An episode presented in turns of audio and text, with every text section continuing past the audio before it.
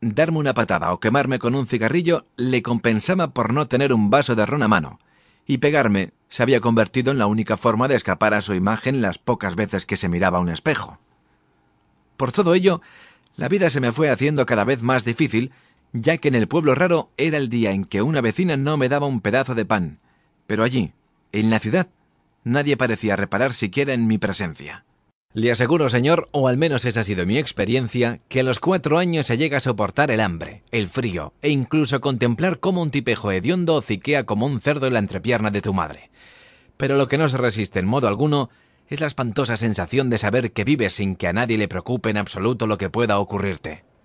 Por no darme, mi madre ni tan siquiera me dio un nombre, no ya un apellido.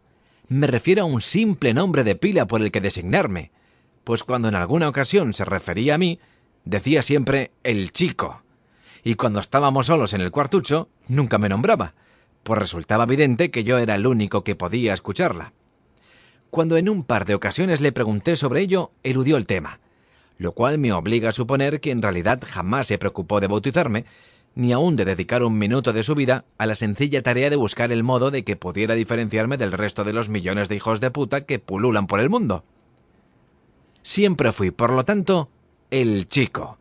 Y cuando años más tarde la sociedad se empeñó en que debía tener una personalidad jurídica, decidí adoptar el apellido Grande, pues se me antojó tan bueno como cualquier otro, y bastante en consonancia con las circunstancias de mi vida. Ya ve, por tanto, que Chico Grande no es en absoluto un apodo como la mayoría imagina, sino el nombre y el apellido que figuran en todos mis documentos. Una burla del destino para alguien que jamás tuvo infancia. Y además, tan canijo. Una tarde, mientras mi madre se ocupaba con tres tipos y otra golfa en algo que nunca he podido tan siquiera imaginar, teniendo en cuenta las reducidas dimensiones del cuarto y de la cama, me tropecé en la calle con Ramiro, un mocoso espigado, pero tan flaco que sus dos piernas apenas abultaban lo que una normal, que vagaba sin rumbo desde el día en que su madre, tan puta al parecer como la mía, desapareció por completo dejándole sin techo. Ramiro tendría apenas un año más que yo, pero sabía mucho de la vida, y tenía una ligera idea sobre dónde dormir caliente y conseguir algo de comer. Me fui con él.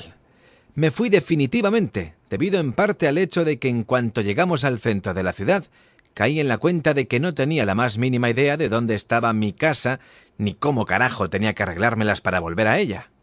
A decir verdad, Nunca me pasó por la mente la idea de volver, y ni tan siquiera una sola vez en mi vida eché de menos a mi madre. El centro de la ciudad me fascinó al instante. Yo, que había vivido hasta aquel momento en un barrio de las afueras, nunca he sabido cuál, pero uno de esos de chabolas de madera y calles de barro en los que los días son casi siempre grises y las noches oscuras, pasé de pronto a encontrarme en mitad de una hermosa plaza, rodeada de altísimos edificios de iluminados ventanales, con lujosos comercios de letreros multicolores cuyos escaparates exhibían más cosas maravillosas que la más fantástica cueva de Alí Baba. Debí permanecer con la boca abierta cuatro días. Ramiro me enseñaba a vivir. Sobrevivir sería más bien la palabra justa en este caso, pues aunque fastuoso, el mundo al que había llegado se mostró de inmediato hostil y despiadado, ya que eran centenares los que, como nosotros, pululaban en busca de un mendrugo que echarse a la boca. Resulta difícil vivir de la caridad cuando la caridad se ha convertido en un oficio al que llegas el último, siendo el más pequeño, y sin poder ofrecer a la vista ningún defecto que mueva la comprensión del transeúnte. En aquel tiempo llegué a envidiar a los cojos y los mancos, puesto que lo único que tenían que hacer era tomar asiento en una esquina, exhibir sus miserias y permitir que el plato se les fuera llenando de brillantes monedas.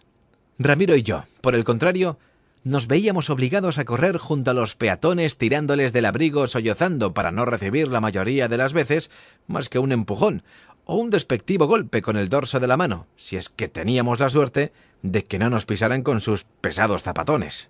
Me dolía el cuello de mirar hacia arriba. A mi nivel no estaban más que Ramiro, algún que otro niño y algún que otro perro.